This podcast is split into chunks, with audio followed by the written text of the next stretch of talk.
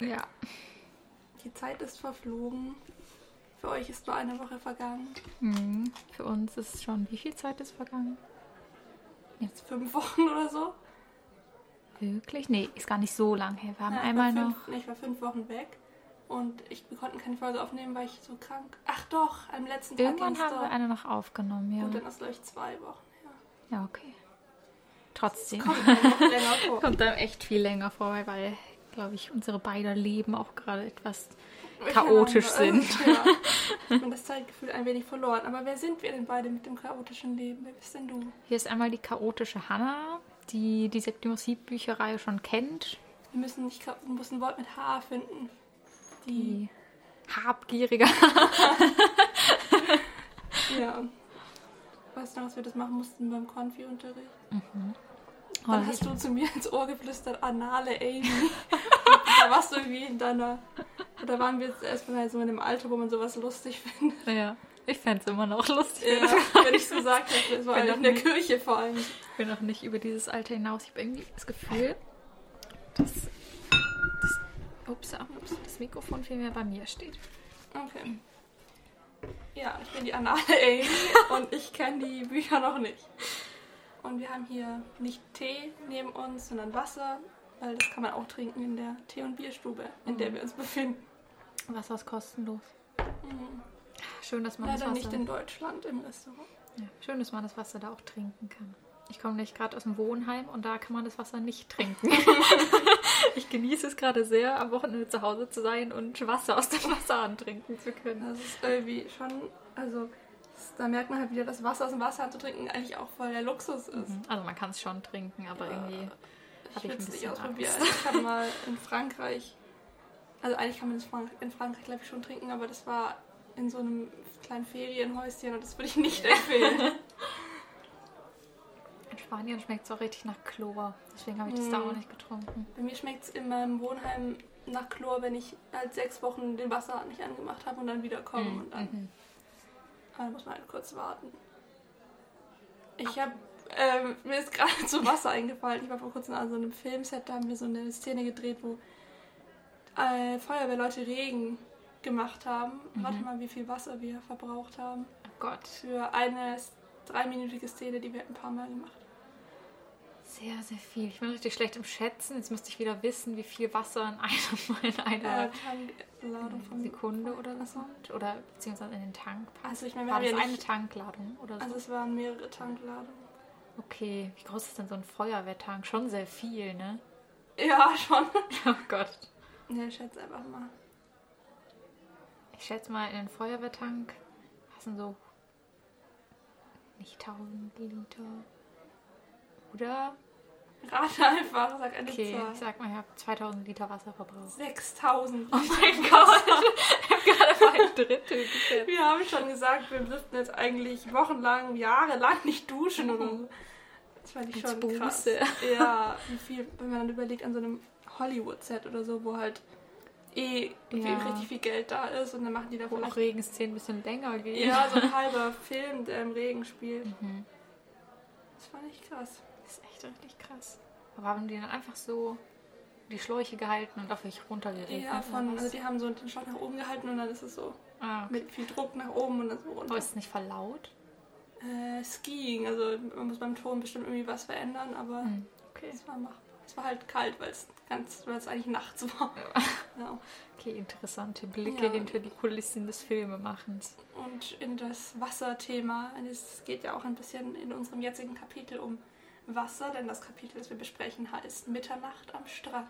Genau, ich finde es ein sehr schöner Name übrigens. Ich auch. Also es passt Bild. so zu den vorigen Kapiteln passt der Name jetzt gar nicht so, irgendwie, weil es immer so die Jagd auf der Spur, alles so stressig, dann vielleicht so Mitternacht am Strand. Ja, das klingt irgendwie jetzt so nach so einem, nach diesem ganzen Stress- und Entspannungskapitel. Aber ist es ja auch eigentlich. Ja. Also jetzt geht's ja, ist ja wirklich nur so eine kleine, Die Gesprächssachen. genau, also so eine kleine Erzählrunde ist das Kapitel ja hauptsächlich.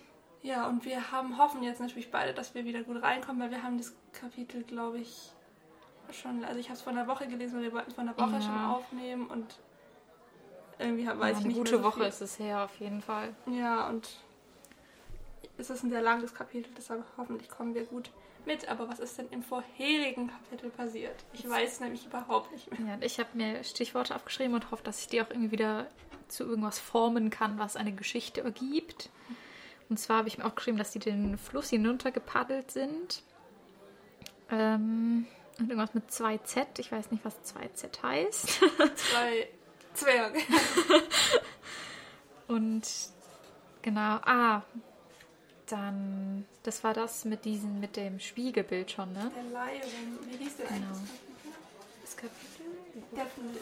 Genau, Deppenditch. Und dann hat der Lehrling entdeckt, dass die Leirum nur die Spiegelung von der Muriel ist.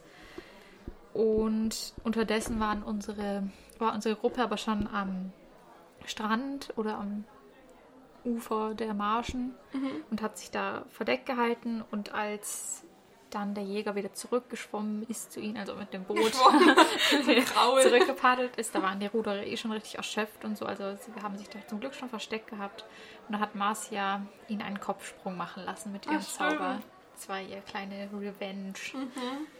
Und dann ist Arthur aufgetaucht und da haben wir, glaube ich, gleich gestoppt. Ja. Also es war wieder ein spannendes Ende und ich glaube jetzt in dem Kapitel, erstmal vielen Dank für die Zusammenfassung, geht es glaube ich direkt wieder da los, genau, dass ähm, Arthur eben aufgetaucht ist und jetzt bemerkt wird von den anderen. Er sitzt am Strand mit seiner Angelrute und Jenna umarmt ihn. Und es war nicht sehr lustig, weil dann von ihr gesagt wird, dass es sich anfühlt wie so eine Sommerbrise, wenn sie ihn Ja. umarmt. Und normalerweise ist es immer so was Negatives bei Geistern, dass es so kalt ist oder so, wenn sie. Stimmt, so eine kalte. Es kommt sogar nachher nochmal vor mit dieser kalten Hand in Arthurs Geschichte, die nachher vorkommt. Aber da Okay. kommen wir nachher Ah, drauf ja. zurück. Aber ich fand es auch sehr schön mit der Sommerbrise. Ja, weil es es- das passt irgendwie auch so zu ihm, dass er sich nicht so gruselig anfühlt, wie man halt sich so einen Geist Stell dir mal vorstellt. vor, in so einem Horrorfilm, dann so, oh mein Gott, ich glaube, mich hat ein Geist angefasst. Das hat sich angefühlt wie eine warme Sommerbrise. ja, und das, ich glaube, Jenna ist verwundert. Oder, nee, ich war verwundert. Oder warte, was habe ich da aufgeschrieben? Jenna ist auf jeden Ähm, Fall auch verwundert. Wegen der Angelroute, oder? Achso, ja, das auch. Weil, weil er irgendwie eine Angelroute hat plötzlich. Mhm. Und ich frage mich halt, ob das jetzt eine Geisterangelroute ist, weil er halt früher auch immer da geangelt hat, oder ob das eine richtige Angelroute ist. Ich glaube, es ist eine Geisterangelroute. Also, die Okay. ist ja, glaube ich, so einfach in seiner Hand aufgeploppt, als er an der Stelle war, weil er halt früher mal da gefischt hat. Deswegen denke ich mal, es ist auch eine Geisterangelroute. Und Vielleicht fängt er Okay. auch Geisterfische. ja, das wäre süß. Aber Fische, die halt auch schon gestorben Ja. sind. Das wäre echt lustig. Und er erklärt auch, dass er als Junge immer an dieser Stelle war, samt der Route. Deswegen macht es ja irgendwie Sinn. Mhm. Und ja, genau. Deswegen ist er hier. Und dann fragt Jenna auch gleich, ob er sie begleitet. Aber was erwidert er darauf? Da kommt dieser schöne Merksatz. Hier. Achso, als Geist du stehst. okay. Als Geist du stehst, nur dorthin darfst, wo du im Leben schon mal warst. Genau, und er ist nie über diesen Strand hinaus, weil einfach zu viele gute Fische da angebissen haben. Ja, das ist irgendwie auch so ein bisschen so ein Dumbledore-Moment. Ahnung. ja, schon. Aber da fand ich es auch noch süß, weil Jenna sich eben nicht vorstellen kann, dass der, glaube ich, mal alt, äh, mal jung war. Und es ist ja wirklich so, dass man sich halt nicht Ja. vorstellen kann. Auch vor allem, das finde ich, also man sieht ja manchmal so Bilder, wo die Großeltern vielleicht so jung waren, aber dass die halt auch mal so Babys waren, so Kleinkinder. Das kann man sich halt nicht vorstellen. Das fand ich sehr kindgerecht, dass Jenna sich das auch nicht vorstellen kann, dass Arthur Ja. ein Junge war. Genau. Arthur hat dann auch schon gleich schon den Picknickkorb entdeckt. Ich finde es auch lustig, dass es so eines der ersten Sachen ist, die ihm gleich ins Auge sticht, weil wir erinnern uns zurück, Sally hat ihnen ja einen kleinen Korb mitgegeben ins Boot. Und Silas versucht jetzt den Korb herauszuheben und bricht sich fast das Rückgrat. das kann ich mir richtig gut vorstellen. Das ist auch so ein typischer Vater-Move. Irgendwie Ja. so, so oh, wenn man irgendwas Weil hochhebt. Rückgrat ist immer das Wort, bin ich voll mit dir. Weil das Wort kannte ich als Kind halt nicht und du hast irgendwie mal gesagt, ja, ich habe mir früher mal fast das Rückgrat gebrochen, weil du mal an so einer Heizung Oh ja. äh, ges- hängen geblieben bist im Rücken. Nee, meine Schwester hat mich auf auf die Heizung geworfen.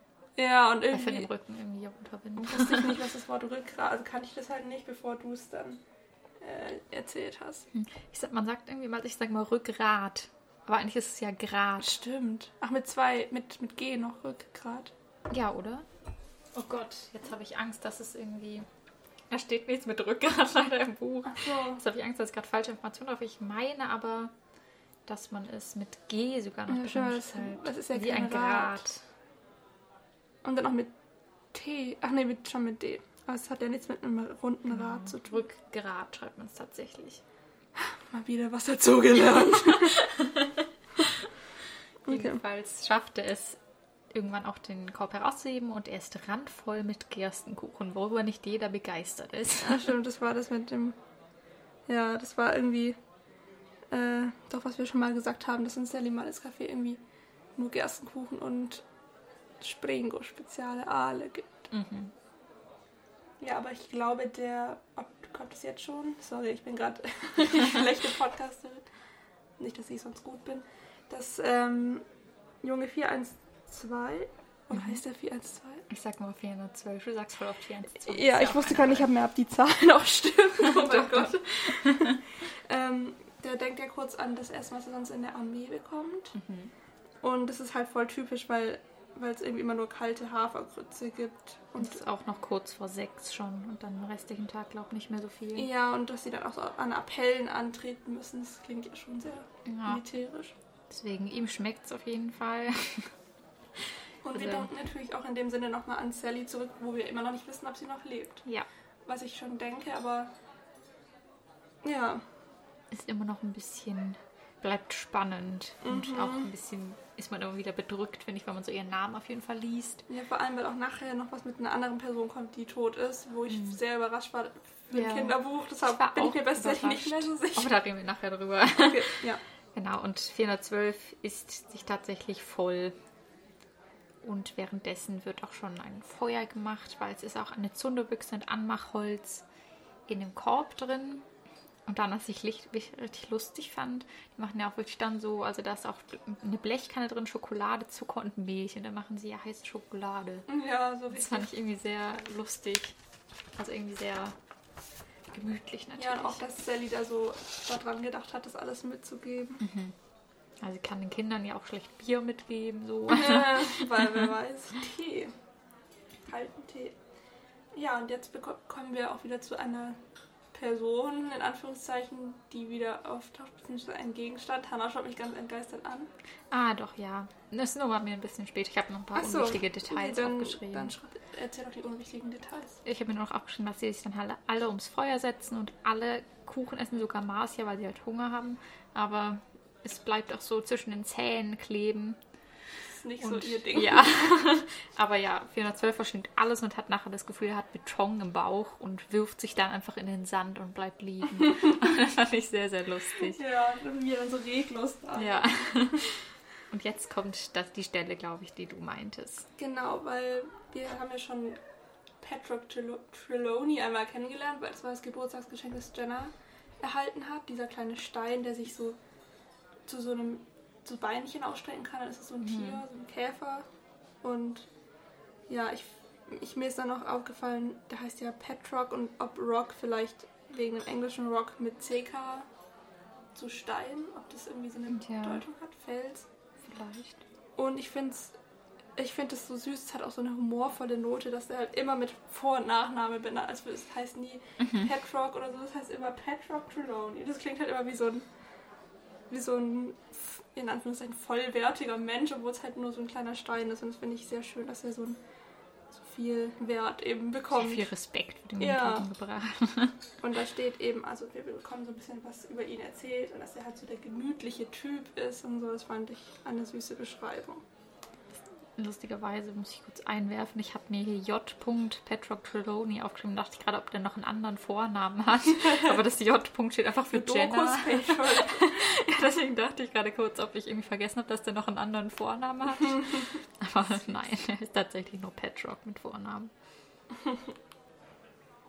Ja, und ich weiß gar nicht, was wir genau über ihn erfahren, aber halt so, er bringt so ein bisschen wieder so Lockerheit mhm. in die Stimmung. Man hat ihn ja auch schon fast wieder vergessen. Und er isst so einen kleinen Krümel oder einen großen Krümel. Das finde ich irgendwie lustig, dass er das kann. Und dann schläft er gleich wieder ein. Ja. Also ich glaube, an sich macht er am Tag sowieso nicht so ja, viel. Ist Typ, wie gesagt. Als nächstes habe ich mir aufgeschrieben, dass Arthur halt plötzlich mit wichtigen Sachen rausrückt, wo ich mich halt kurz gefragt habe, so warum er es erst jetzt erzählt oder ob er halt höflich sein wollte und erstmal gedacht hat, ja, jetzt setzen wir uns erstmal hin und machen das Feuer an mhm. und so. Weil es halt schon eine wichtige Botschaft, die er überbringt und dann, weiß ich nicht, hat mich gewundert, dass er so lange zögert. Ja, auf jeden Fall. Äh, mich auch, aber ich denke es auch einfach um die Kinder vielleicht gerade ein bisschen wieder runterzukriegen. runterzukriegen. Vor allem, wenn man jetzt so fliehen muss, so, ah, der eine Junge, der kann sich nicht mehr bewegen, er hat Beton im Bauch, so jetzt erzähle ich, dass wir vielleicht jetzt wegrennen müssen. Ja, also ich glaube, wenn es wirklich was passiert, wenn es sowas wäre, wo er gleich wüsste, jetzt ist wieder jemand hinter ihnen her oder so, dann hätte er es natürlich auch gleich gesagt. Aber im Prinzip können sie ja gegen das, was gerade passiert, was er jetzt erzählt, nichts aktiv tun. Vielleicht hat er auch eher noch gezögert, weil er hat ähm, noch so lange seine Angelwurftechnik verbessert. Mhm. Vielleicht war es ihm natürlich wichtiger, was ich auch, äh, wo ich ein bisschen schmunzeln musste, weil er fängt ja eigentlich sowieso nichts, außer vielleicht die Geisterfische. Aber ja, vielleicht hatte er wirklich äh, da so großen Spaß, dass er auch erstmal gewartet hat, bis er mit, der Bö äh, mit den schlechten Nachrichten rausrückt. Ja. Silas denkt da natürlich gleich wieder erstmal an seine Familie, dass irgendwas mit denen passiert ist, wo Arthur das Wort schlechte Nachrichten sagt. Mhm. Aber ihnen geht's gut, also es ist, sie sind immer noch in Sicherheit. Aber was ist denn ansonsten passiert? Was ist dann die schlechte Nachricht? Ähm, Hast du dir nicht aufgeschrieben? Doch, also dass die eine Person gestorben ist. Nee. Ich habe irgendwie auch ganz viele richtig wichtige Sachen. Dass ich ihr mir nur einen schönen Satz aufgeschrieben, dass irgendwas von schwarzer Magie geknistert hat. Ja, also äh, ich weiß, der ganze Teil davor ist ein bisschen wichtiger. Okay, wer gestorben Ups. ist tatsächlich. Genau, also dann ja, übernehme ich den Part kurz deinen unvollständigen Notizen. Ja, ich denke immer, du machst die inhaltlichen Notizen und ich mache die, ja. was mir auffällt. Stimmt ja auch, aber irgendwie dachte ich, dass du dir den wichtigen Punkt vielleicht aufgeschrieben hast, ja. was überhaupt passiert ist. Das wäre natürlich besser, als immer aufzuschreiben, wie süß ich Patrick Trelawney finde. Okay, jetzt mal zurück, aber zu den düsteren mhm. Sachen, die passiert sind nach der Flucht. Stimmung. Und zwar, Dom Daniel ist in die Burg zurückgekehrt. Was Uh, Spaß, ja, ich weiß krass ist, weil äh, ihn äh, ja so weit weg schien, finde ich. Mhm. Weil immer gesagt wurde, ja, der hockt irgendwo in den Ödlanden ich und find, hat er schien fast gemacht. wie so, so aus einer anderen Parallelwelt so, mhm. oder so Geist oder so. Man kann ihn sich jetzt gar nicht in der Burg forschen, auch wenn man halt nichts über ihn weiß. Und Marcia sagt dann auch gleich, ja, das kann doch gar nicht sein.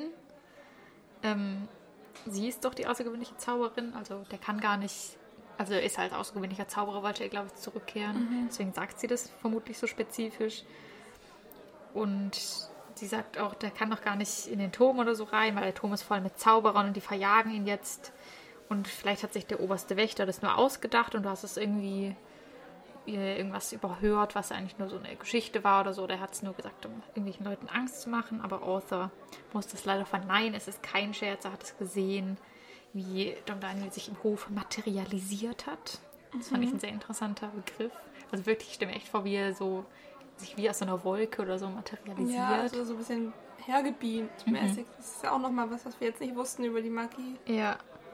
Und genau da war der Satz, dass die Gegend vor schwarzer Magie geknistert hat und auch gestunken. Das fand ich auch sehr cool, irgendwie, ja. dass schwarze Magie stinkt, weil das dann nochmal so negativ weil ist. Weil ja auch das andere irgendwie eher so kam da nicht mehr so der süße Duft von der Magie und jetzt halt mhm. im Gegensatz der Gestank. Ja.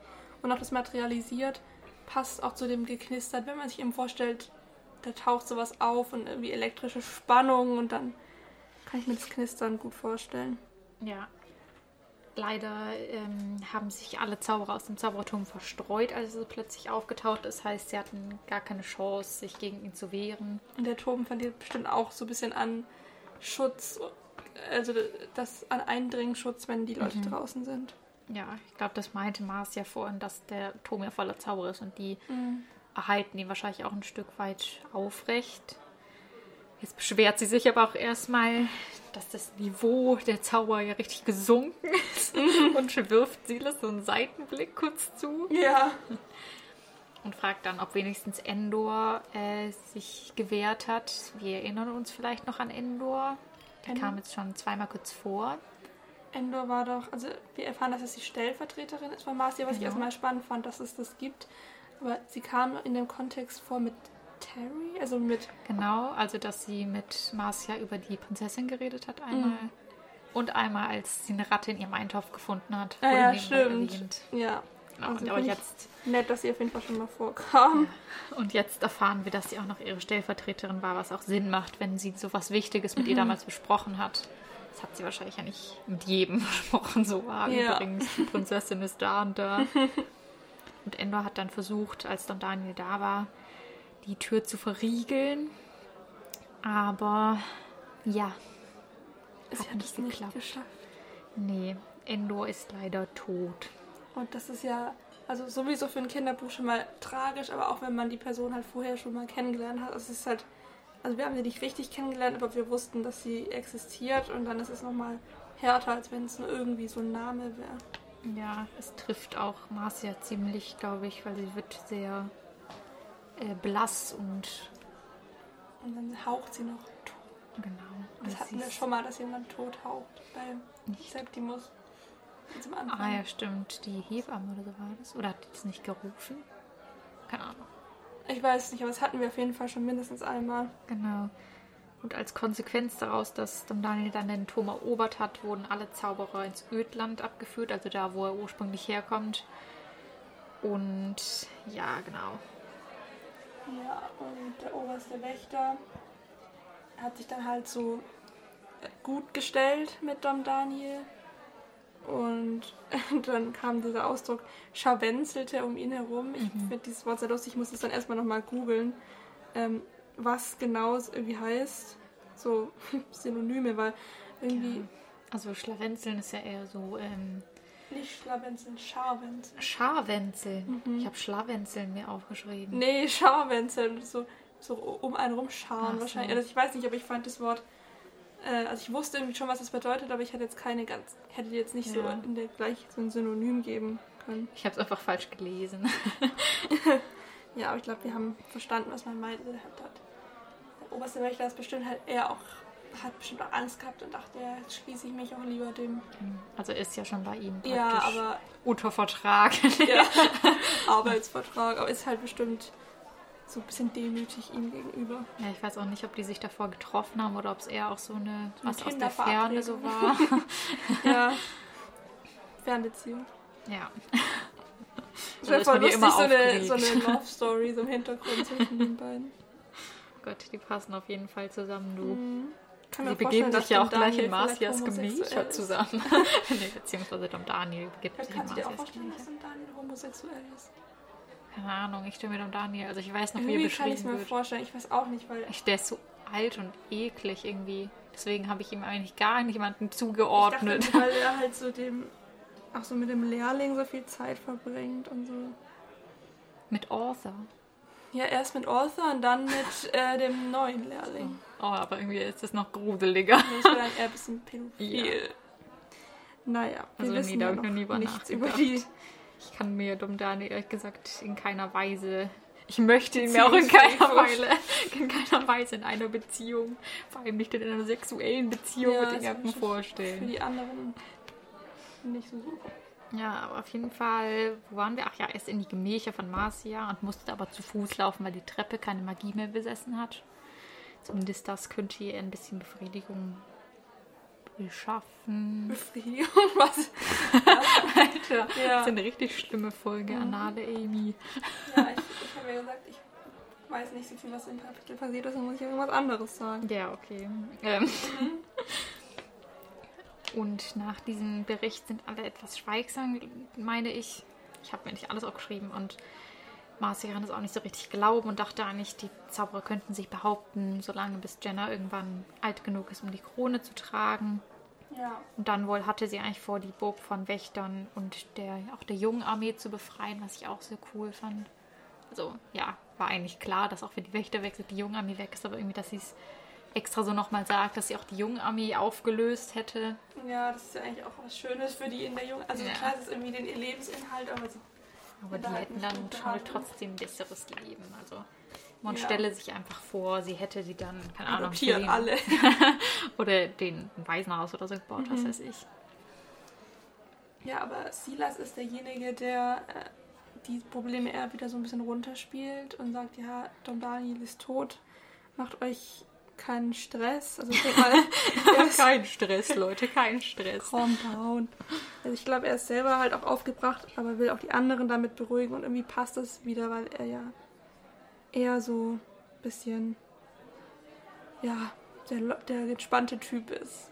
Ja, aber er glaubt auch tatsächlich nicht richtig, denke ich. Ja. Weil er tatsächlich dachte, dass dann Daniel tot ist und, glaube ich, nicht so diese äh, Infos auch hatte, zum Beispiel von, also Arthur hat ja Marcia mal auf dem Laufen gehalten, dass der oberste Wächter auch mit dem im Bunde ist, mit Dom Daniel, also dass er irgendwo ist. Deswegen denke ich auch, hat er tatsächlich einfach diesen Input nicht und dachte halt, ja, der ist doch damals gestorben, also Ja, Macht's das denken ja wahrscheinlich die meisten Leute. Ah, was Wichtiges haben wir noch vergessen und zwar gibt uns Arthur die Info, dass Marcia das letzte Hindernis beseitigt hat, das dann Daniel abgehalten hat, in die Burg zurückzukehren. Echt? Ja, Ach, du meinst das Amulett? nein. Jenna.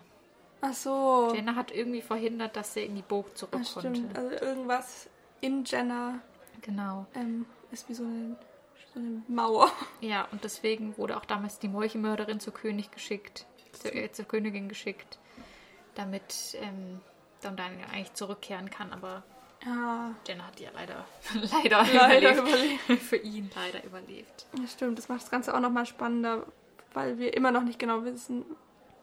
Also, nur, also ich- klar, wir wissen nicht, ist die Tochter der Königin, aber irgendwie muss es ja auch eine magische Konsequenz haben. Oder so ein Blutspakt oder irgendwie sowas. Ja, also macht auf jeden Fall Sinn, warum er dann nicht gleich einfach zurückgekehrt ist, Ja, nachdem die Königin tot war. Schön, dass wir da nochmal auf jeden Fall ein bisschen Rückbezug. bekommen, genau. Ja. Ja, und Silas ist auf jeden Fall stur weiterhin und sagt, ja, wie auch immer, trotzdem ist er tot.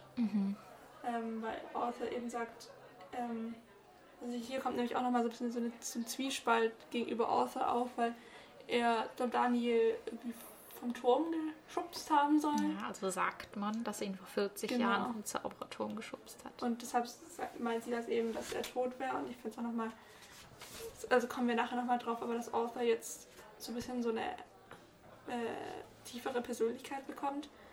Aber erstmal schweigen sie dann auf jeden Fall. Und dann fand ich ein schönes Detail, halt so, dass der Feuerschein beschrieben wird, dass Arthur keinen Schatten hat. Oder kein, kein Schatten auf in seinem Gesicht dann zu sehen ist. Äh, Finde ich immer schön, wenn man sowas dann, so Beobachtungen dann nochmal äh, figurengerecht Ja, bekommt. ja. Was ich noch wichtig fand, ich muss die schon wieder korrigieren. Was heißt korrigieren, aber ich Zurückrudern. würde, Wieder. gern was da noch hinzufügen. Und Wie zwar, Jäger im Boot. genau, ich rudere mal etwas zurück. Und zwar, dass Arthur sich gleich verteidigt, nachdem wieder behauptet wird, er hätte Dom Daniel vom Zauberturm gestoßen und sagt gleich wieder, nein, das ist nicht wahr, er ist gesprungen. Und äh, er sagt es ja noch mehrere Male. Goofy. Nee, er sagt es ja noch mehrere Male, während wir auch dann nach die Geschichte hören dazu. Also er beharrt sehr darauf. Das klingt, wie wenn er so dement wäre. Hat dann mehrere Male die Geschichte. Nein.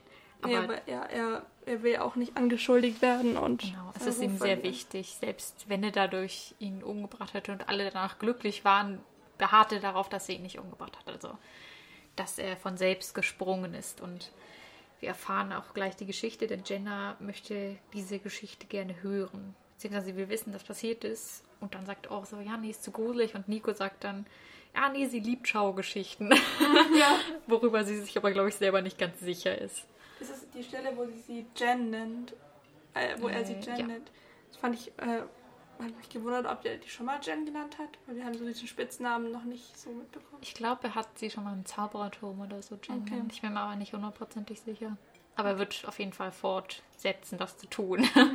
Auch. Okay. Also es ist nicht so, dass er jetzt, jetzt einmal sagt. Ja, wir bekommen in dem Zuge auch noch mit, dass Vollmond äh, ist, was ich äh, witzig fand, weil halt einfach immer in solchen Situationen Vollmond ist. Aber es wurde jetzt ja auch schon, also die Nacht geht schon, ja schon ziemlich Ja. lang. Von dem her, da wurde es auch schon erwähnt auf jeden Fall. Aber Aber es wird hier nochmal gesagt Ja. das fand ich irgendwie witzig. ist auch echt so, wenn man dann längere Zeit wieder nicht mehr liest, ist es auch gut, wenn man es nochmal besagt, äh, Ja, gesagt bekommt. Mir war gerade wirklich nicht mehr ganz bewusst, dass es ja die, immer noch die gleiche Nacht ist. ja, Hannah blättert in ihrem Buch. Ja, genau, weil ich mir die ganze Geschichte von Arthur nicht aufgeschrieben habe, sondern einfach mir hingeschrieben habe, dass ich das ein bisschen aus dem Text lese, weil das so viel Text war. Und ich hatte keine Lust, so viele Notizen zu schreiben. Ja, also ich habe mir auch nicht so viel aufgeschrieben. Ich habe mir aufgeschrieben, dass Arthur in seiner Geschichte beginnt.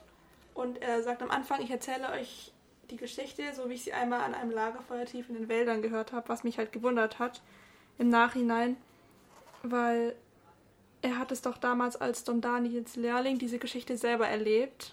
Ja, aber äh, ich denke mal, er gibt sie so wieder, wie sie auch normalerweise erzählt wird, einfach. Ja, aber es ist irgendwie komisch, wo wenn du selber was erlebt hast und dann erzählst du die Geschichte, wie jemand sie dir erzählt hat. Ja, aber er sagt ja auch, also das war ja eine alte Vendron-Hexenmutter, die sie erzählt hat. Da werden auch die Vendron-Hexen nochmal erwähnt. Die kam, glaube ich, nur einmal vor oder so Ja. bis jetzt. Und in die verwandelt er sich ja tatsächlich auch. Das finde ich so schön. lustig fand. Das kann ich mir so gut in einem Film vorstellen, die sich so, weil er ist ja eh ein Geist, dass er sich so in den Geist von dieser Hexe verwandelt und in deren Namen dann die Geschichte erzählt. Das finde ich, also das kann man sehr gut filmisch umsetzen. Genau, und er sagt ja auch am Schluss, dass sie, dass die Hexenmutter, Hexenmutter, Mutter, die einzige war, die auch tatsächlich die richtige Geschichte kennt und nicht gerade die Version, er hat ihn runtergestoßen und was weiß ich, weil er es sie damals erzählt hat. Aber das kommt nachher nochmal vor, warum sie das weiß. Und deswegen, er erzählt ja jetzt die ganze Geschichte praktisch wirklich, wie die Mutter das erzählt hat. Und nicht immer sagt, ja, ich bin damals dahin gegangen und dahin, sondern ein junger Lehrling oder so. Ja. Was ja wahrscheinlich, also wahrscheinlich hat Angie das auch deshalb gemacht, dass nicht immer so, und dann habe ich das gemacht, sondern dass es so ein bisschen mehr auktorial, so von oben ist. Nachher, glaube ich, wechselt er sogar nochmal in die Ich-Perspektive in der Geschichte irgendwann, als er noch ein, irgendwas hinzufügt. Meine ich, bin mir gerade nicht ganz sicher.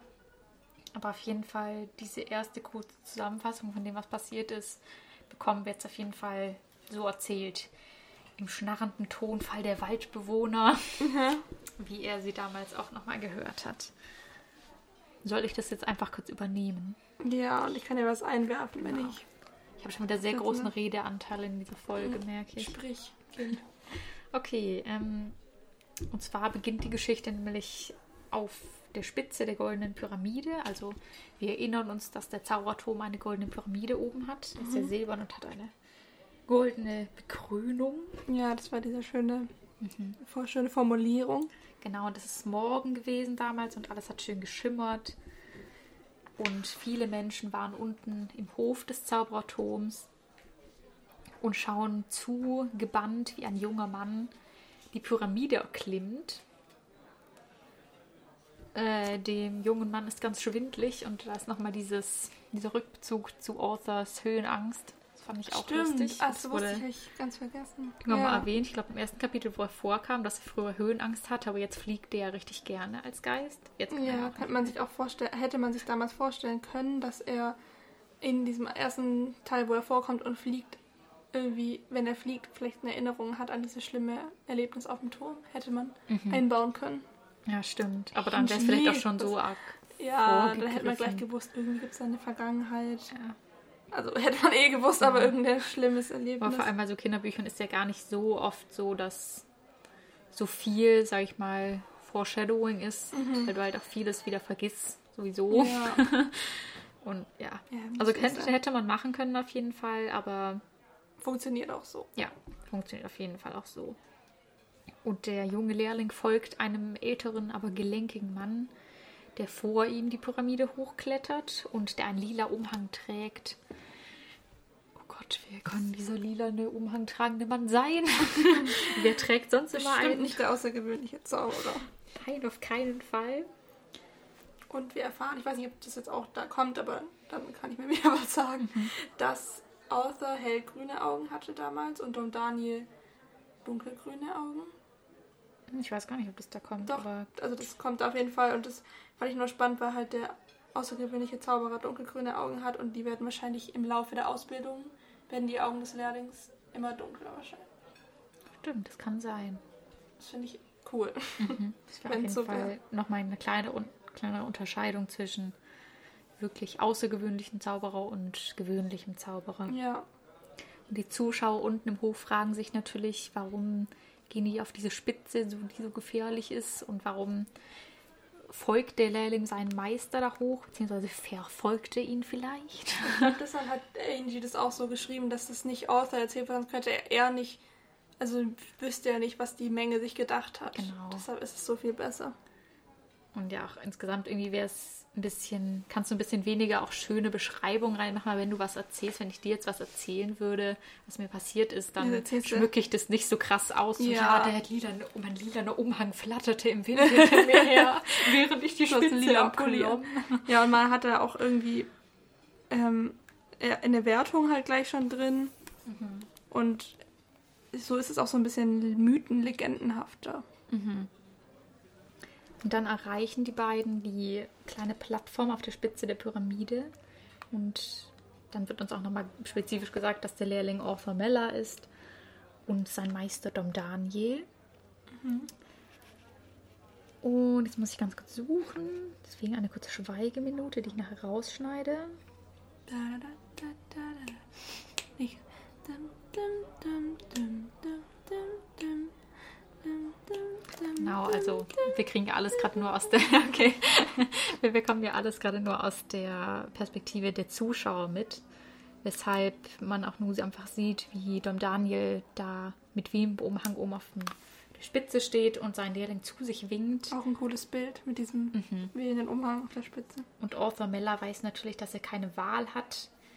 Und mit einem beherzten Sprung reißt er dann seinen Meister zu Boden und die äh, prügeln sich ein bisschen. also die Sehr reif. miteinander. Genau, und wälzen sich so ein bisschen rum. Und da hat man auf jeden Fall gleich schon das Gefühl, dass Arthur so irgendwie geplant hat, dass er das macht, weil er eben weiß, dass er keine Wahl hat.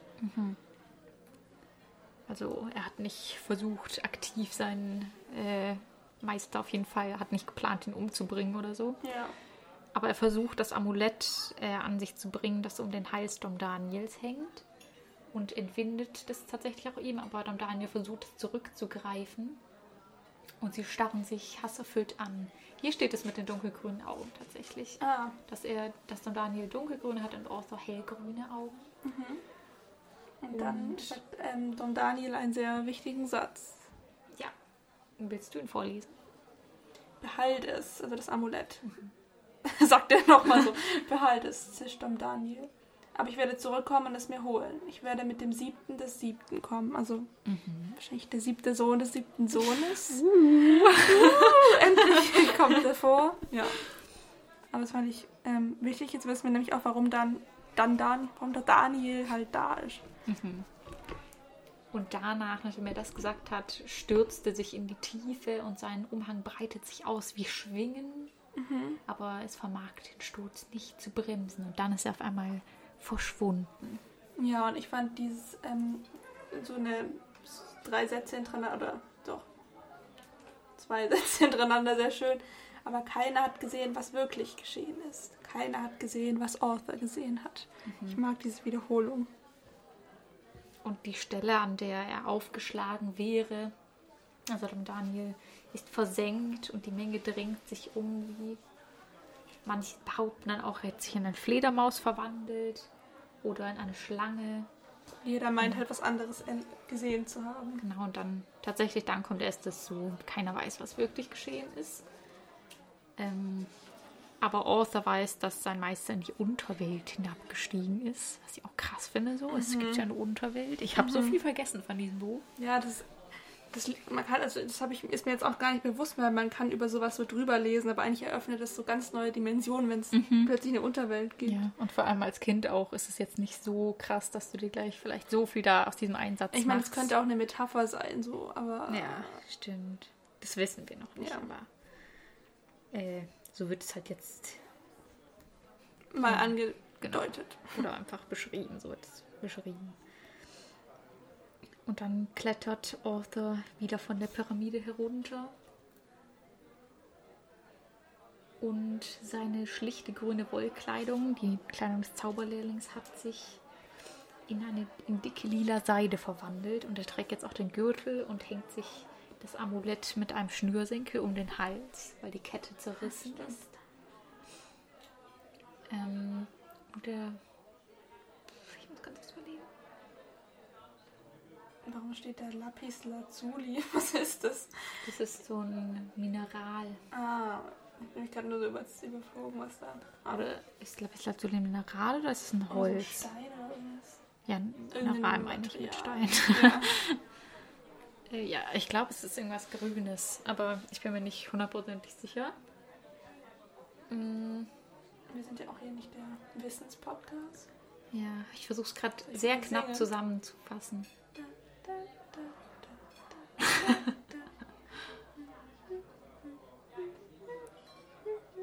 Genau, und dann tritt er einfach. Ich überspringe jetzt ein paar Sätze natürlich, weil ich lese euch jetzt nicht das Ja. Buch vor. Hätten wahrscheinlich auch Probleme mit Copyright. Ja, er tritt auf jeden Fall auf den Hof hinaus, auf den Überfüllten und alle Augen sind auf ihn gerichtet. Und eine einzige Stimme ruft laut, so wie du es errungen hast, so wirst du es verlieren. Und Arthur seufzt, denn er weiß, es ist wahr. Also das Amulett, dass er das wieder Ja. verlieren wird, weil er ist ja mit. Er hat es ja unrechtmäßig sozusagen errungen. Mhm. Er hat ja seinen Meister dafür äh, sozusagen umgebracht oder Ja, oder so die heißt Leute es. denken ja. halt, er hat es umgebracht, deswegen hat er wahrscheinlich auch nicht mehr so einen guten Ruf gehabt. Beziehungsweise so lange, bis vielleicht auch aufgeklärt wurde, dass Dumbledore tatsächlich schwarze Magie betrieben hat. Das wussten wahrscheinlich viele Ja. nicht, weil sonst hätten sie ihn wahrscheinlich nicht als außergewöhnlichen Zauberer behalten. Ja. ja, insgesamt finde ich es auch eben jetzt schön, diese Geschichte zu hören. Erstens, weil die Art, wie sie erzählt wurde, das eben so bildlich gemacht hat. Und weil Arthur uns jetzt halt, dass wir ihn jetzt endlich mal so ein bisschen zwiegespalten wahrnehmen. Also, ob er halt, er ist irgendwie ja, also für mich war er immer so held, heldenhaft oder halt eben der alte, außergewöhnliche Zauberer oder so. Aber andererseits ist er ja vielleicht auch ein Mörder oder hat auf jeden Fall eine dunkle Seite. Ja, also es hat ihn, glaube ich, auch richtig, Mit entschuldige die Sprache, abgefuckt. ja. so auch Abge- mental einfach.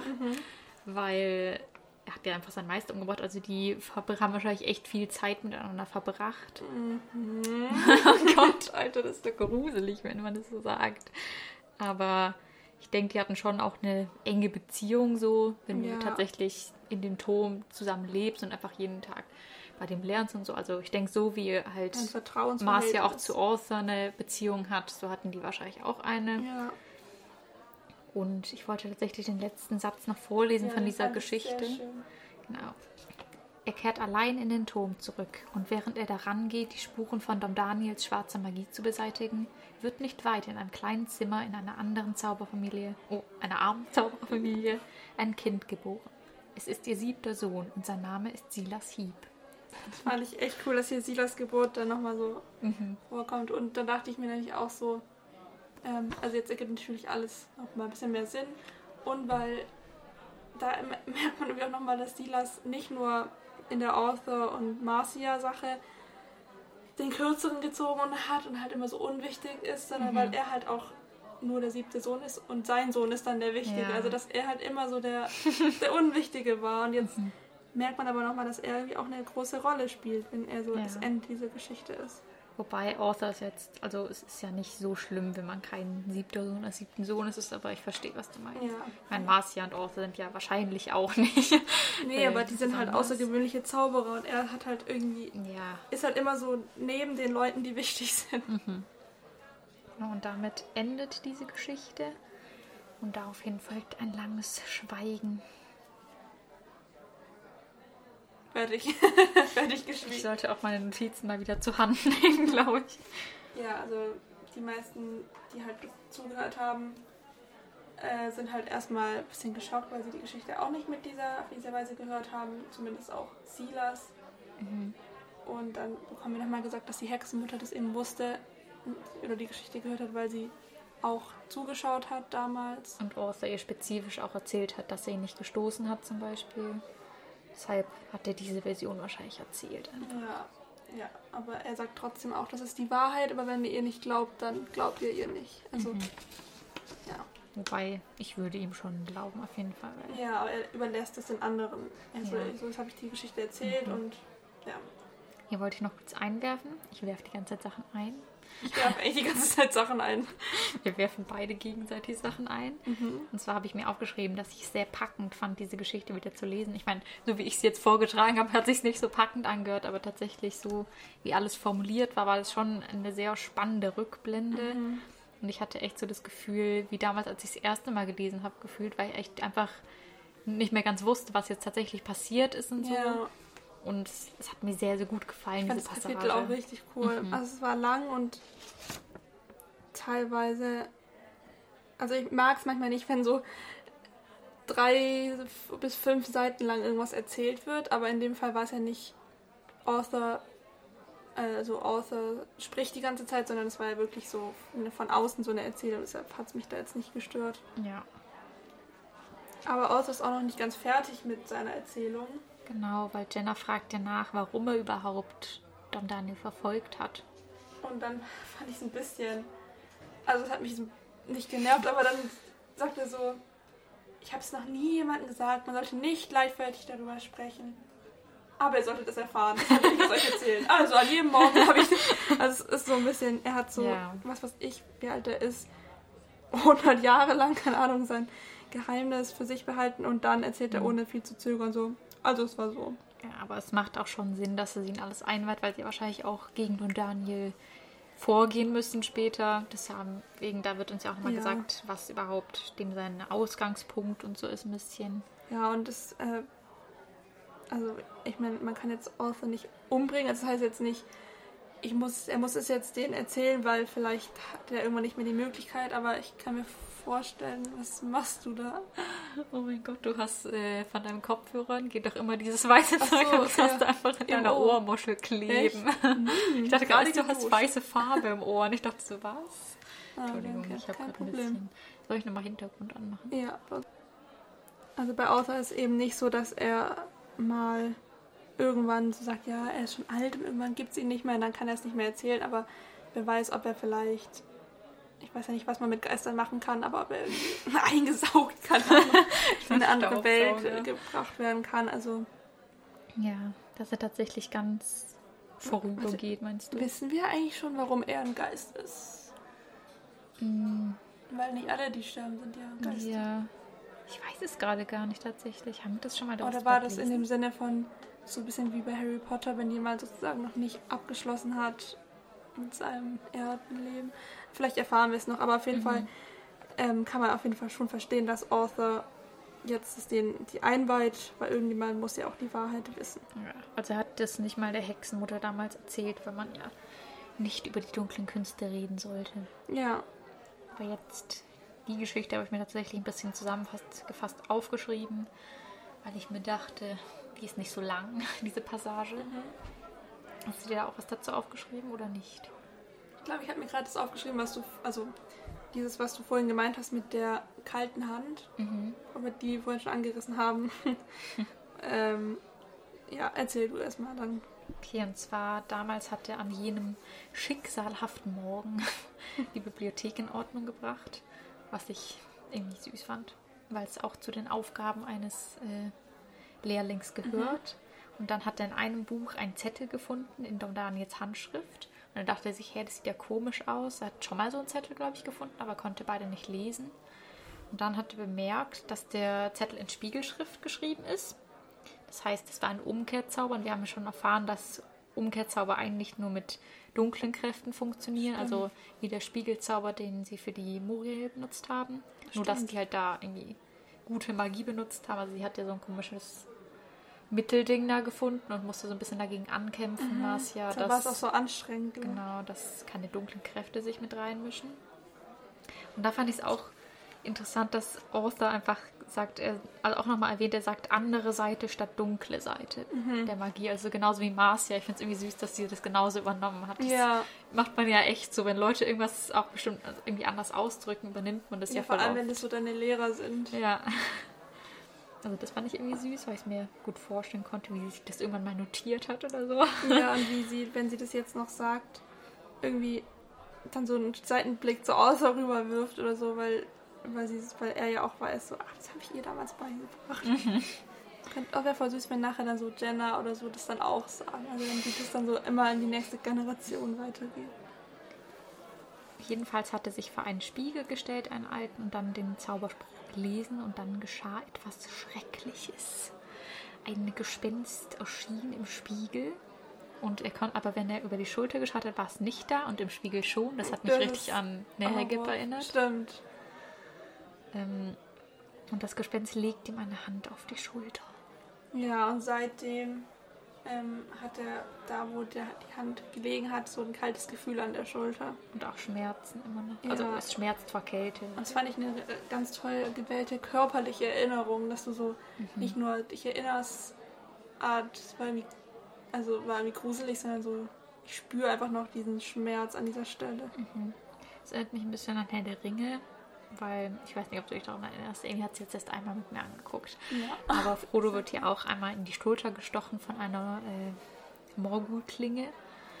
Und dann hat die ihn da so vergiftet und dann war es ja wieder gut, aber er spürt sie irgendwie, glaube ich, für den Rest seines Lebens auch noch so und ist immer so ein bisschen kalt und tut so weh. Und das fand, hat mich auch ein bisschen daran erinnert, einfach immer so eine Erinnerung daran, was damals passiert Ja, ist. ich glaube, dass es auch gar nicht nur so fantasyhaft ist, aber ich kann mir vorstellen, dass wenn du mal irgendwie eine große Operation hast, was am Herz Mhm. oder so gemacht wird und du dann vielleicht auch so ein Metallteil in dir hast oder Ja. vorübergehend, ich glaube, du spürst vielleicht auch nur Placebo, also so so eingebildet mäßig. phantommäßig. Ja, aber ich glaube, du spürst da schon irgendwie, dass da was anderes ist. Ja, kann ich mir auch vorstellen. Also gerade bei Narben, glaube ich, ist das auch nochmal so, so eine Sache. Also ich kann da leider nicht aus Erfahrung sprechen. Das ist Leider. leider.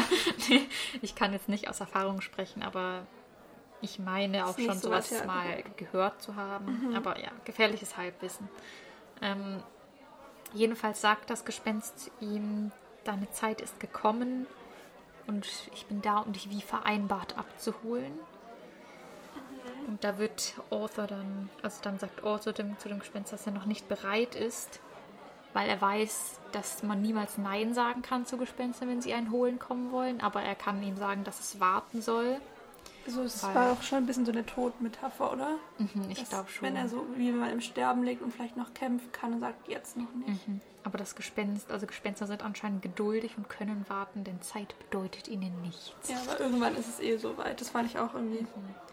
schön. Aber irgendwie finde ich es auch richtig schaurig, wie das so beschrieben wurde, das ganze Ding. Also irgendwie habe ich mir die Szene, wie wenn es jetzt filmisch wäre, so ganz still vorgestellt, irgendwie, irgendwie Ja, oder irgendwelche Geräusche. So dunkel. Und irgendwie, ja, schon schaurig. Ja, fand ich auch. Also, Und Ja. das Gespenst verspricht dann am nächsten Tag wiederzukommen. Arthur liest sich dann den Zauberspruch nochmal durch und dann wird ihm klar, dass Dom Daniel ihn an die andere Seite ver- verschachert hat, also an die dunkle Seite. Und dass er ihm geradewegs in die Falle gegangen ist. ja, das ist auch irgendwie so, wenn Leuten sowas klar wird, aber sie können irgendwie jetzt auch nichts mehr dagegen. Mhm. Das ist so Ändern. gruselig, wenn du dann weißt, so, oh Gott, morgen kommt es einfach wieder. Ja. Ja, dann, es erinnert mich ein bisschen an die, ähm, die Weihnachtsgeschichte mit den drei Geistern. So morgen kommen sie wieder. Ja, stimmt.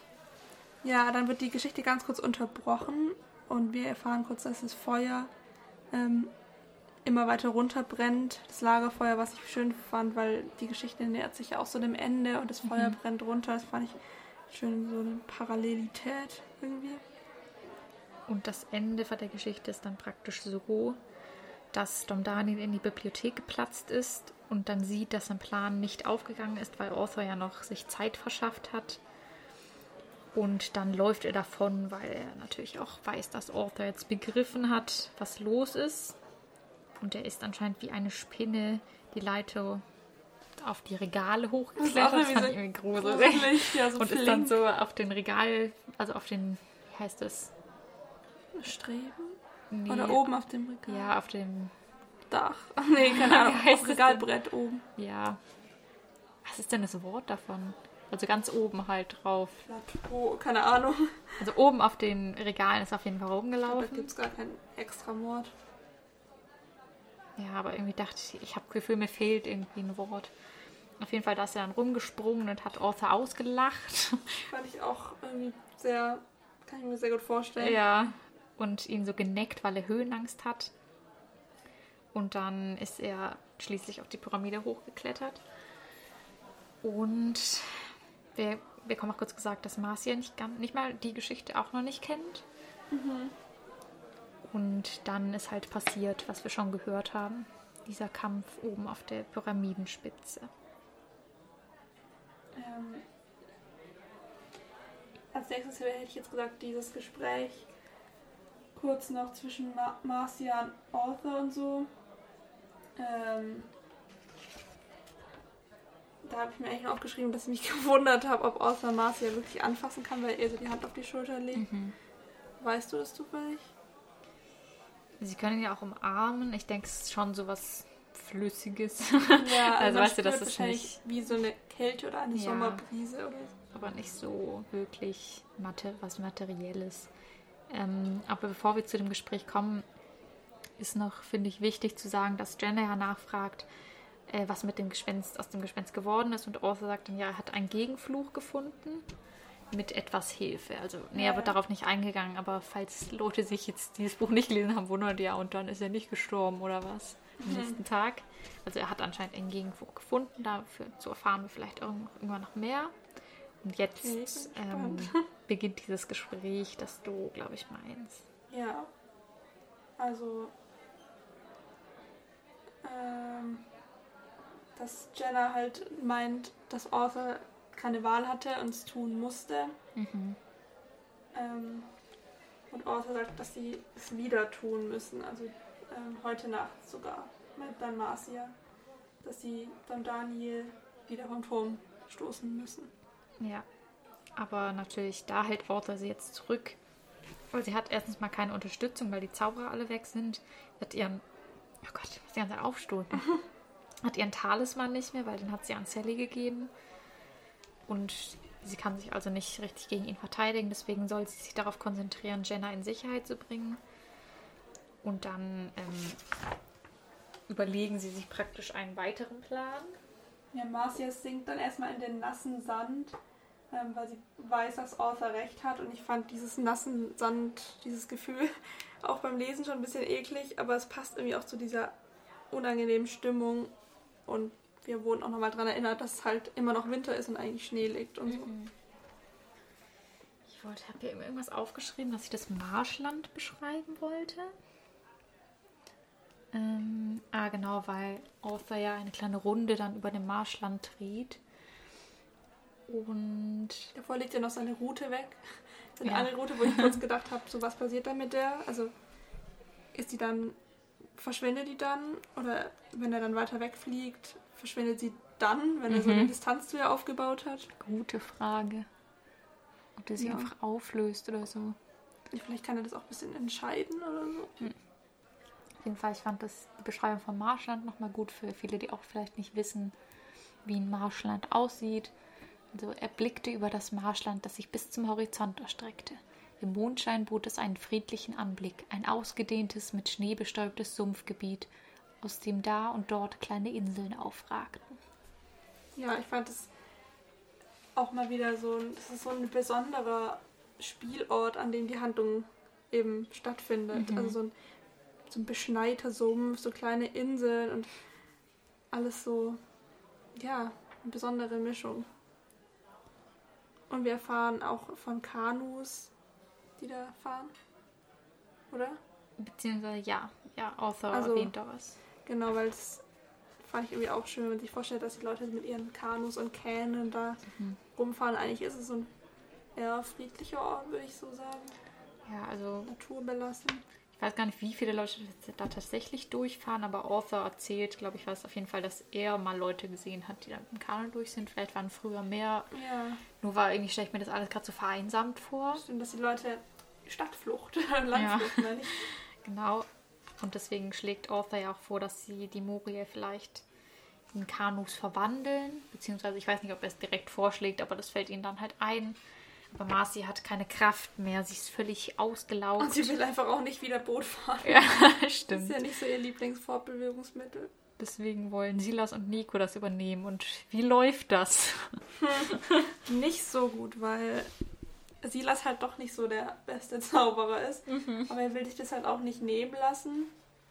Und es ist, glaube ich, sowieso ein recht schwieriger Zauber, aus einem Ja. Gegenstand mehrere zu machen, die auch eine andere Form haben. Und ja, äh, Nico will auch ein, sch besonders schnelles Boot dann haben und das ist immer extra Wünsche.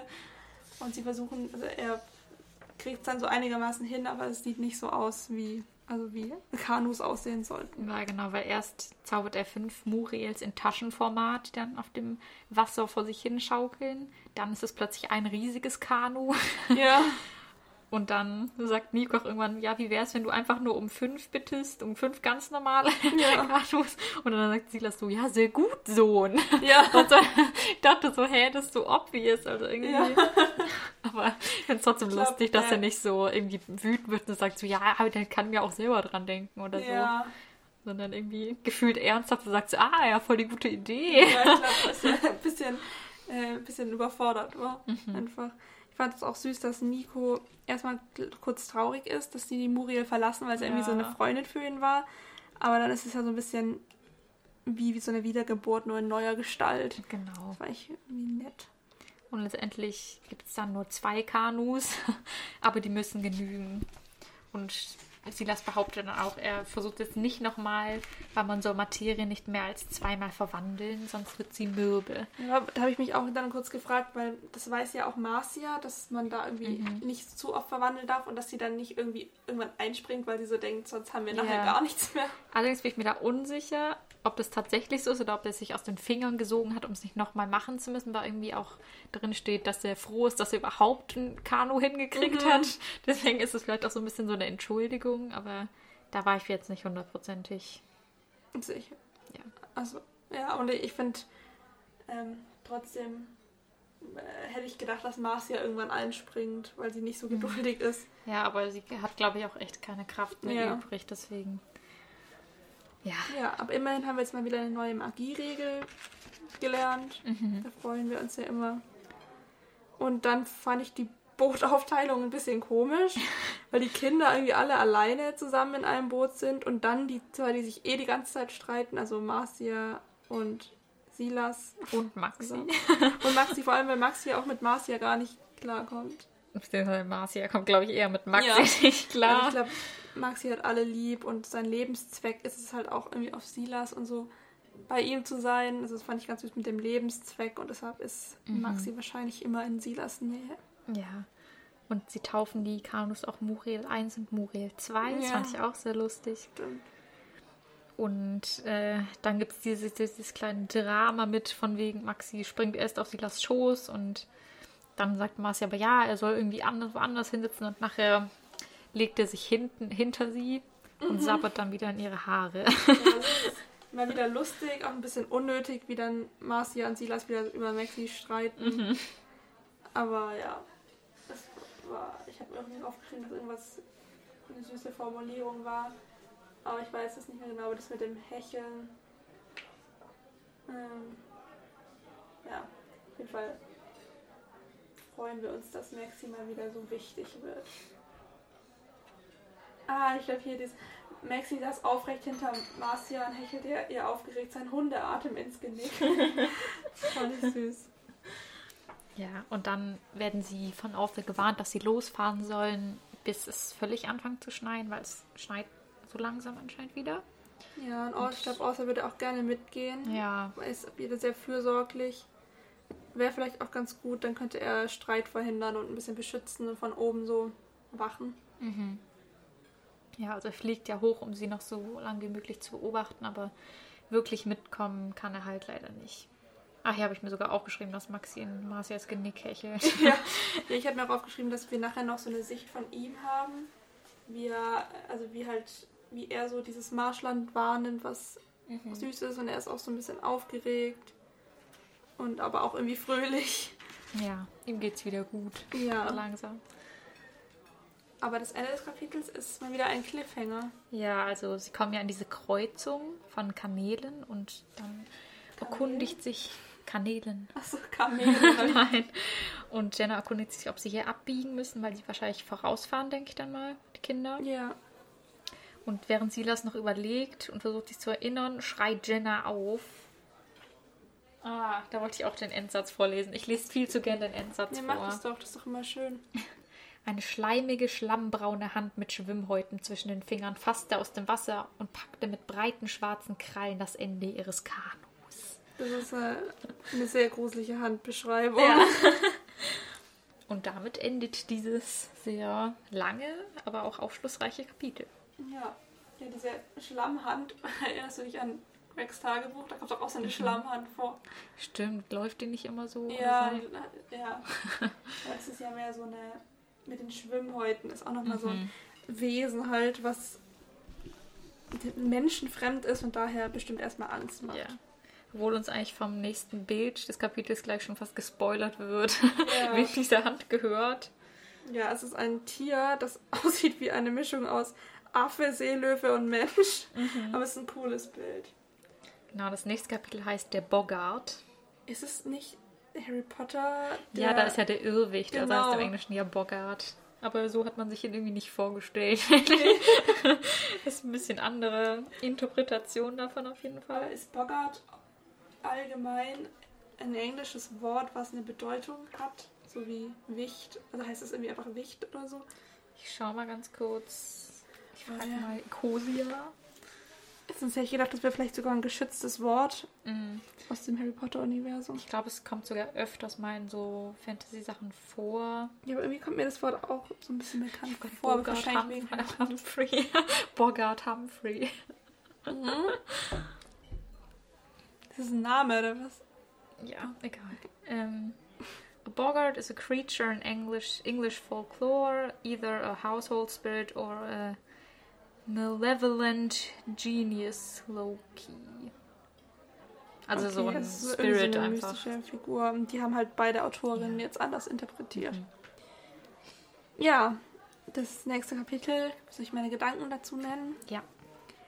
Also, ich habe mich erstmal gefragt, ob dieser Bogart gut oder böse ist, weil er sieht eigentlich eher böse aus und dieses, die Hand kommt und packt das Boot, Ja. st- ist auch eher böse. Ich kann mir aber auch vorstellen, dass er vielleicht gut ist oder zumindest keine bösen Absichten hat, sondern einfach ein Tier ist, das jagt oder keine Ahnung. oder spielen will, ich weiß nicht, so seelöwenmäßig. Aber vielleicht kommt es auch zu einem richtigen Kampf. Ähm, wird wahrscheinlich jetzt eher so am Anfang des Kapitels sein und diese Konfrontation und dann fahren sie weiter. Ähm, und ich frage mich immer, wann jetzt endlich Sarah und die Jungs und diese Tante Zelda vorkommen. Weil zu der fahren sie ja jetzt. Aber die reisen schon so, so viele Kapitel. Also ich weiß, wann Tante Zelda vorkommt tatsächlich. Ich habe mir irgendwann mal... so heißt. So. Genau, das ist auch schon, soll ich sagen, in wie vielen Kapiteln es ist? Ja. Es ist schon in Kapitel 18, also Ah, okay, jetzt Jetzt- ist 16. genau. Ja, Also ja kommt lange. sie auf jeden Fall bald mal dran. Ähm, Ja, und dass ja. wir irgendwann vielleicht mal wieder zurück zu Sally springen, ob sie noch lebt. Das wäre Mhm. schön. Und vielleicht springen wir auch mal in den Turm oder so. Mhm. Oder vielleicht, ich weiß nicht, Arthur ist jetzt zurückgekehrt zum Turm. Ich nehme es an, ja. Aber vielleicht wäre es ganz cool, wenn von ihm mal was so. sollte da so rumfliegen noch? Ja, angelt noch ein bisschen. Ja. Nee, das war alles, was ich mir so aufgeschrieben habe zum nächsten Kapitel. Mhm. Und jetzt will ich dich natürlich noch fragen, ob du in diesem Kapitel einen Top und Flop hast. Ja, mein Top war Author, was wahrscheinlich ein bisschen äh, Obvious. obvious ist, ja. Ja, ich hab ihn auch. aber es ist einfach, ähm, ja, ich finde die Geschichte einmal von ihm richtig spannend, dass wir jetzt wirklich ein bisschen Hintergrund zu ihm bekommen.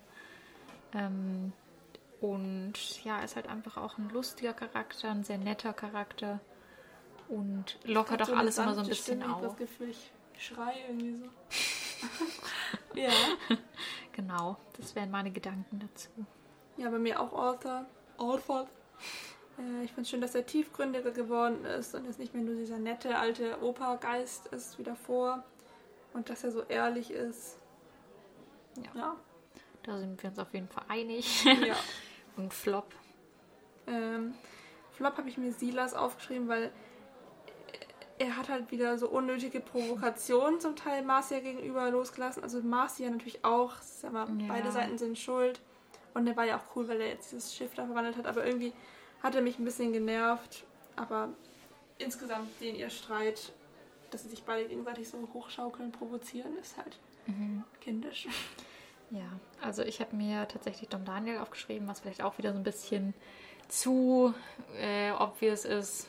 Ja gut, kommt Ich kann, nicht mir fällt gerade gleich das deutsche Wort für obvious ein. Ähm, klar. Eindeutig. Ja. Eindeutig, Entschuldigung. Ich möchte hier nicht immer Denglisch reden, aber Wenn irgendwie. man so tut, als könnte man kein Deutsch mehr. Ja, aber irgendwie so manchmal kurz, fallen mir echt manche bestimmte Englisch. Wörter fallen mir irgendwie manchmal nicht mehr ein. Ja.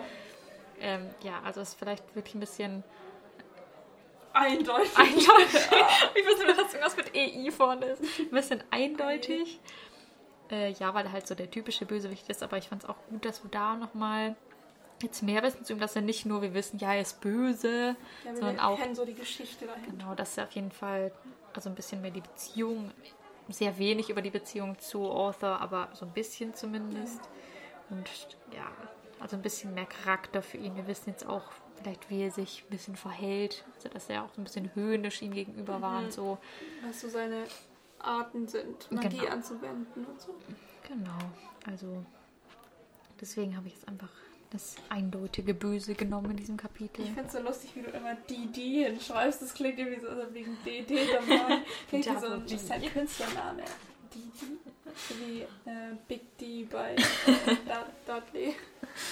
Nee, aber irgendwie ist Ja, mir die- irgendwann die- richtig auf den Sack gegangen, einfach die ganze Zeit Tom Daniel zu allem, weil das schreiben. ist ja auch so also man schreibt das, wer das Buch nicht vor sich liegen hat, Dom, also D-O-M. Wie der Dom. Ja, deshalb dachte ich am Anfang, es geht irgendwas mit Vielleicht heißt das Dom. heißt eigentlich auch noch Dom, Dom. Daniel, aber irgendwie kommt es mir so Ja, aber auf Englisch glaube ich eher nicht. Ja, stimmt. Dome? Ja, Ja, keine Ahnung. nee. Und Daniel, aber das ist ein Wort, das ist nur das D bei Daniel, das ist nochmal groß geschrieben. Also es ist eh irgendwie. Weiß nicht, ob das ein Titel ist oder Ja. ein zweiter Vorname. Oder einfach der Nachname. Der ist einfach Dom. Heißt er ja auch Daniel Dom und macht es zweimal anders. Wollte so cool sein wie Lord Voldemort, Ja. aber hatte keine richtigen Buchstaben, um was draus zu machen. Ich musste einfach die Namen vertauschen. Das wäre auch wie, also ein bisschen komisch, wenn er einfach nur Daniel heißen würde, oder? Das wäre richtig der. Geist, Arthur Meller, Marcia und Daniel. Arthur Meller jagt seinen Meister, Daniel. Daniel, komm her. Nee, aber War ein cooles Kapitel. Mhm, ein langes, ich auch. Ich freue mich auch schon mega aufs nächste. Ich frage mich so, was du von der Kreatur hältst, Ja, ich zu der wir jetzt, äh, die wir jetzt kennenlernen. Vielleicht kann sie ja auch sprechen oder so, wissen wir auch noch nicht. Wie lang geht denn das Kapitel? Zehn Seiten, habe ich gerade gesagt. Okay, also ist nicht zu kurz, auch nicht so lang wie das andere jetzt. Genau, nicht Ja, kurz gesagt. Kurz, ganz kurz. Ja, ich hoffe, wir ähm, finden die Zeit nächste Woche. Mhm. Ich glaube, wir haben jetzt keine Vorausfolgen mehr dann.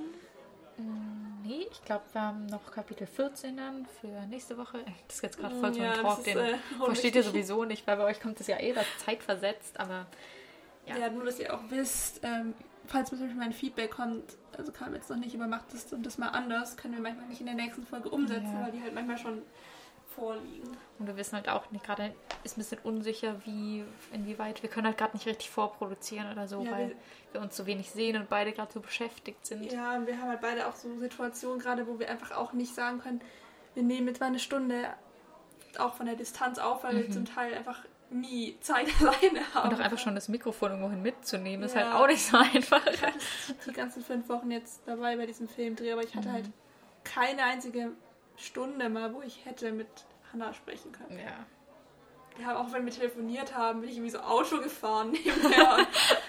ja. ja, also vielleicht wird es bald etwas ruhiger, wenn unser Leben etwas geregelter wieder wird, ja, aber sonst ähm, haben wir auch schon mal gesagt, dann wird es vielleicht mal nur zwei Wochen Rhythmus oder. Mhm.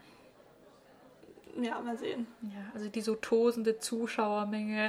Also Muss 17 ich leider Follower müssen sich leider. Ich habe voll gespuckt aufs Mikro. Egal, sorry. das saugt es sofort auf. Aha. Mm. Mhm. Ja gut, äh, die letzte Folge war, es wird zu lang, also die Nummer 13, die ich hochgeladen habe.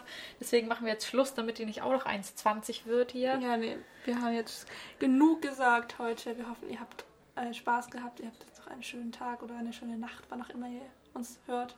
Folgt uns gerne auf Instagram. Der Name ist Sally mal ins Unterstrich Podcast, aber er steht auch unten in den Show Notes. Das wollte ich eigentlich zuerst sagen und dann war ich so, ich kann es auch gleich sagen. Ja. Auf Anchor könnt ihr uns auch kontaktieren, was nie jemand machen wird, glaube ich, aber ich packe auch den Link Mal. rein. ja. Und ja, damit verabschieden wir uns und bis zum nächsten Mal. In Sally Mullins. Tee und Bierstube. Tschüss. Da denke ich irgendwie nicht